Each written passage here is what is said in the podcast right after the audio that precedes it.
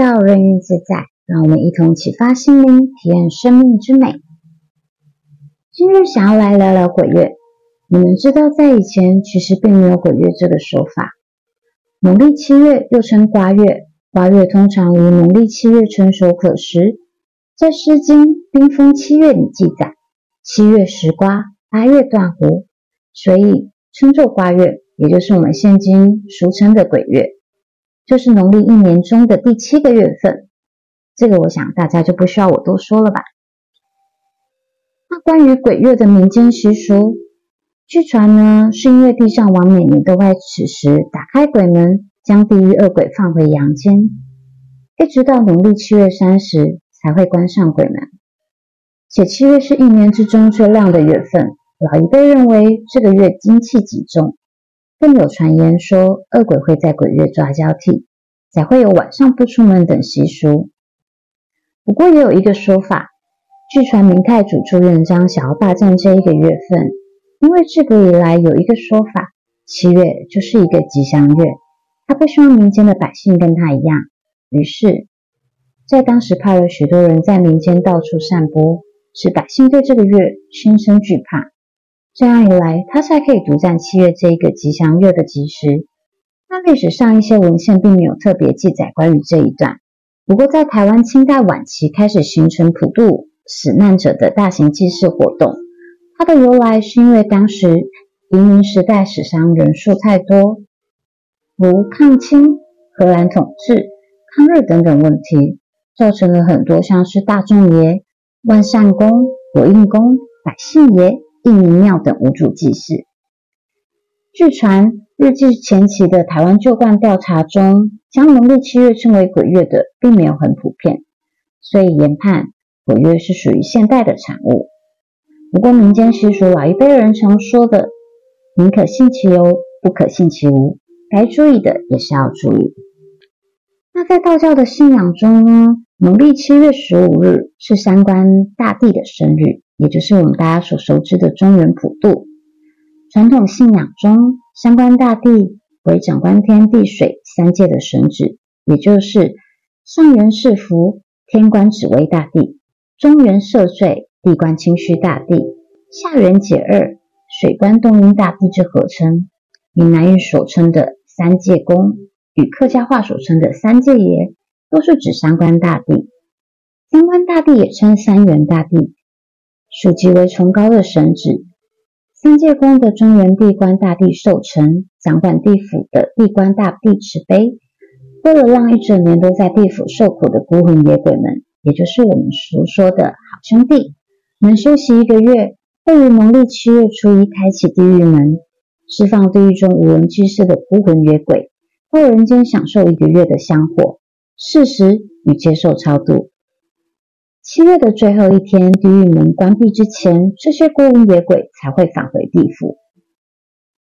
道教所谓天官赐福，地官赦罪，水官解厄，可知传统信仰里，天官掌管天堂，可赐予福分；地官掌管地府，能赦免世人与亡魂罪过；水官掌管一切水域，能解除灾厄。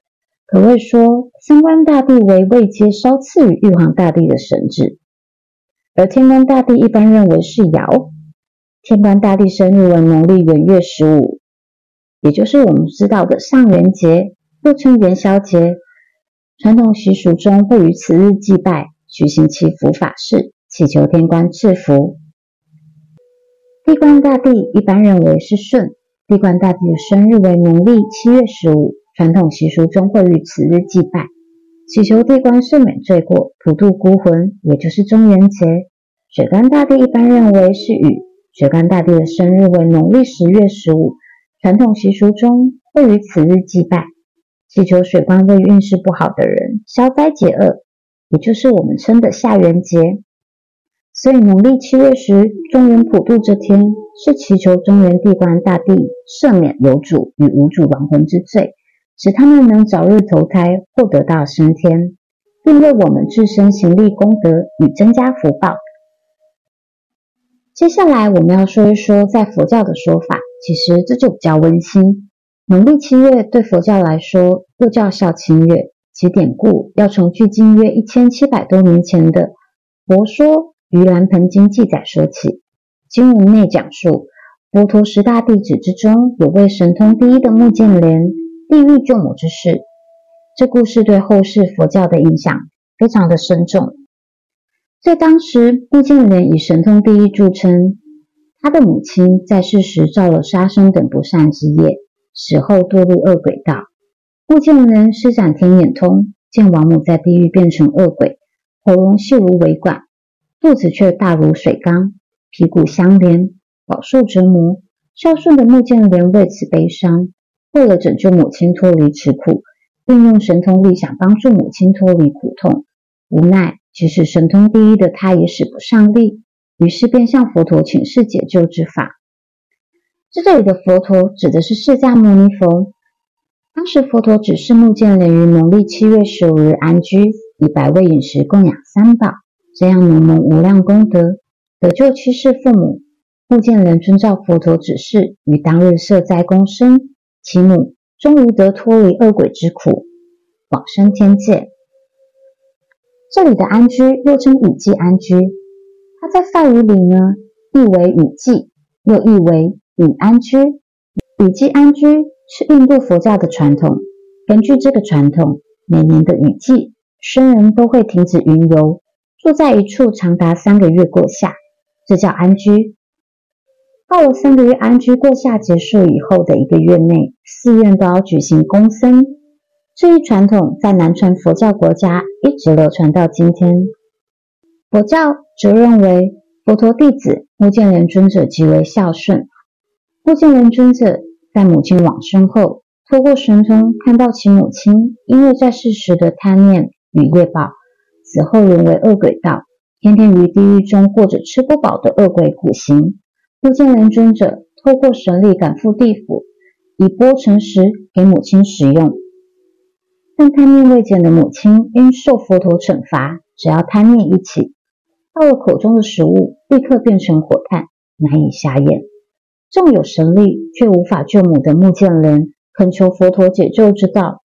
佛陀告诉目犍连尊者：“你的母亲生前罪孽太深重了，不是你一人之力可以化解，必须仰赖十方僧众以及众神威力，在七月十五日为百味无果共同祭祀，供养众恶鬼。除了可以解救母亲外，也可以解救他人父母脱离苦海。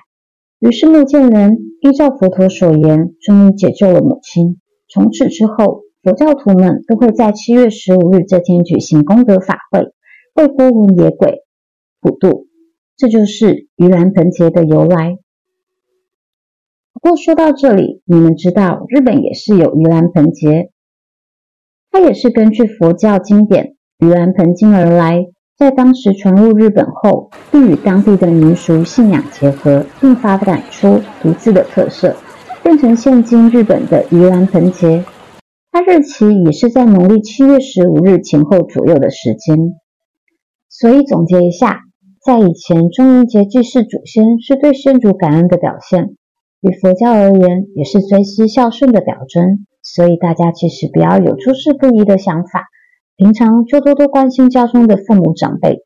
当然，所谓的七月一日鬼门开，也并非是真的有一扇门被打开，地狱里的鬼道众生都跑出来，必须是阳间众生做功德的心念与之相应，并来接受祭祀。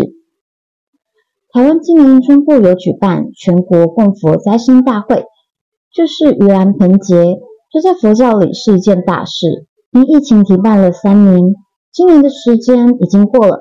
大家有兴趣可以去参加明年的，他每年都会举办。不过我个人其实比较喜欢孝亲月这个说法，除了替亲人解脱轮回，还可以帮助其他亡者解脱，积累福报，并为生者化解累世冤结，消除业障。